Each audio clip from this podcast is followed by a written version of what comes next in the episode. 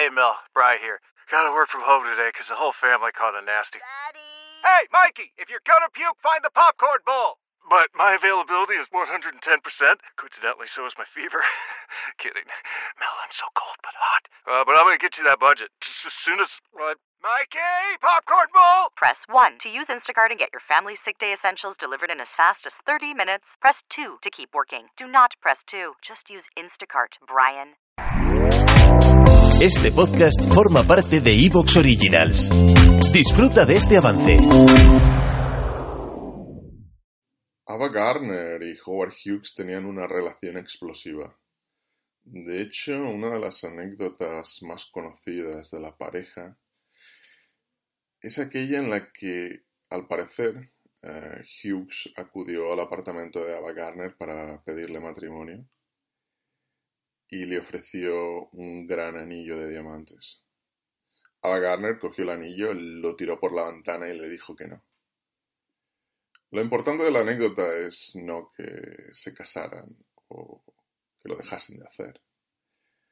Lo importante es que el anillo era alquilado y que Howard Hughes lo había asegurado para cualquier tipo de problema que ocurriese.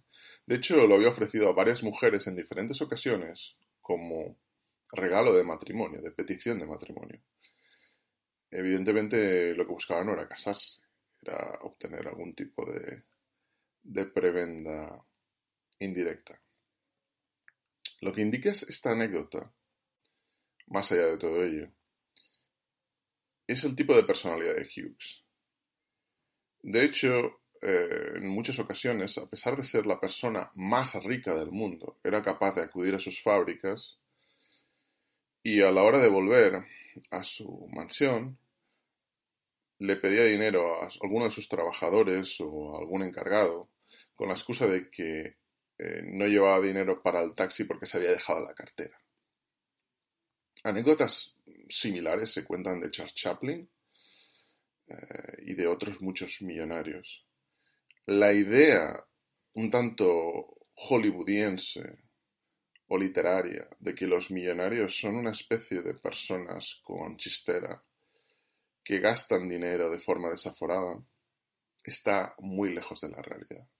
Incluso la idea del número de millonarios que existen tampoco es representativa del número real.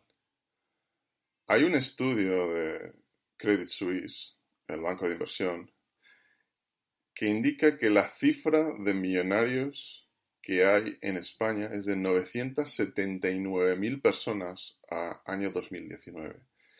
Probablemente si no hubiera ocurrido la crisis del COVID en 2020, en estos momentos España tendría más de un millón de personas con un patrimonio descontada su vivienda habitual de más de un millón de euros. Si a ello añadimos sus parejas, sus hijos y el resto de familiares dependientes, probablemente estamos hablando de 3 a 5 millones de personas, dependiendo del solapamiento entre, el, el número de cuentas en las mismas familias. Por lo tanto, lo que podemos decir es que si bien ser millonario no es algo ampliamente extendido, tampoco es un hecho extraordinario. Tanto es así que una de las informaciones que me han resultado más curiosas a lo largo de la vida fue averiguar el número de cuentas con más de un millón de euros en la población en la que había nacido mi madre. Había más de 100 cuentas en un pueblo de 2.300, 2.400 habitantes, que puede tener quizá 3.000 cuentas, y que no era un municipio precisamente pudiente.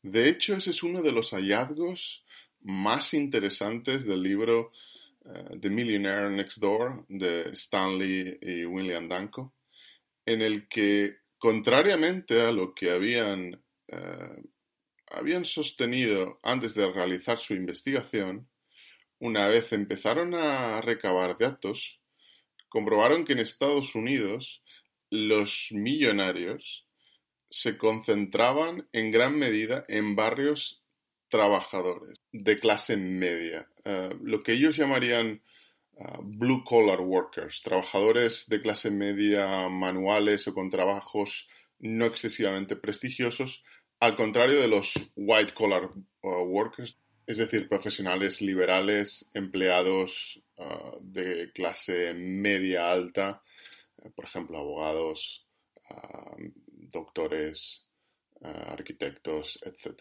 Algo diferente son los barrios no de millonarios, sino de multimillonarios, en lugares muy específicos y que evidentemente tienen otro perfil. En la actualidad lo que se vive es una superinflación de gurús que intentan hacerse ricos explicándole a la gente cómo hacerse rica.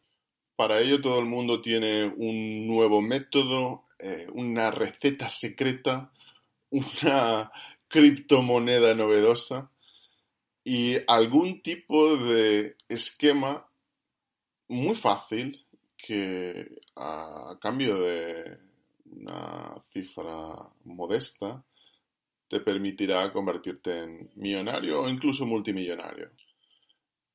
La mayor parte de la gente en el fondo no quiere hacerse rica. De hecho, lo que se necesita para hacerse millonario es algo que se conoce desde hace muchísimo tiempo.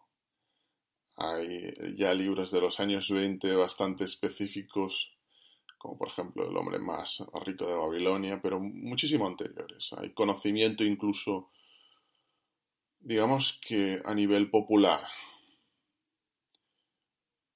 en el fondo la gente no es que quiera hacerse rica, la gente quiere tener dinero, o lo que sueña el, conjunto de la población es en poder disfrutar de las ventajas de tener dinero, pero el hacerse rico y, y disfrutar de ese dinero no es la misma cosa. Son cosas parcialmente opuestas. Al mismo tiempo hay una especie de glorificación o demonización de las personas que se convierten en millonarias, personas que acumulan muchísimo dinero. E incluso se abre un debate ideológico acerca de si eso debería permitirse, etc. Pero ese, es otro tipo de debate. Ese no es, no es el debate específico y pragmático respecto a cómo conseguir eh, acumular dinero o no es un debate, digamos, ético, moral o incluso de, gran, de gran esquema de las cosas. Si algo tiene en común el análisis de la gente que ha podido convertirse en millonaria, no por suerte o no por herencia, son eh, siete características o siete comportamientos.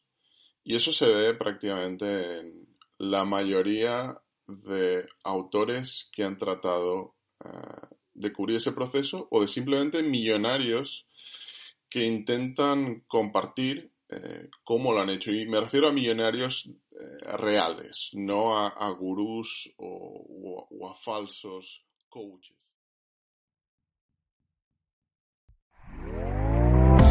¿Te está gustando lo que escuchas? Este podcast forma parte de Evox Originals y puedes escucharlo completo y gratis desde la aplicación de Evox. Instálala desde tu store y suscríbete a él para no perderte ningún episodio. Without the ones like you, who work tirelessly to keep things running, everything would suddenly stop. Hospitals, factories, schools, and power plants, they all depend on you.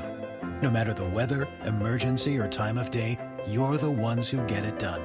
At Granger, we're here for you with professional grade industrial supplies. Count on real time product availability and fast delivery. Call clickgranger.com or just stop by. Granger for the ones who get it done.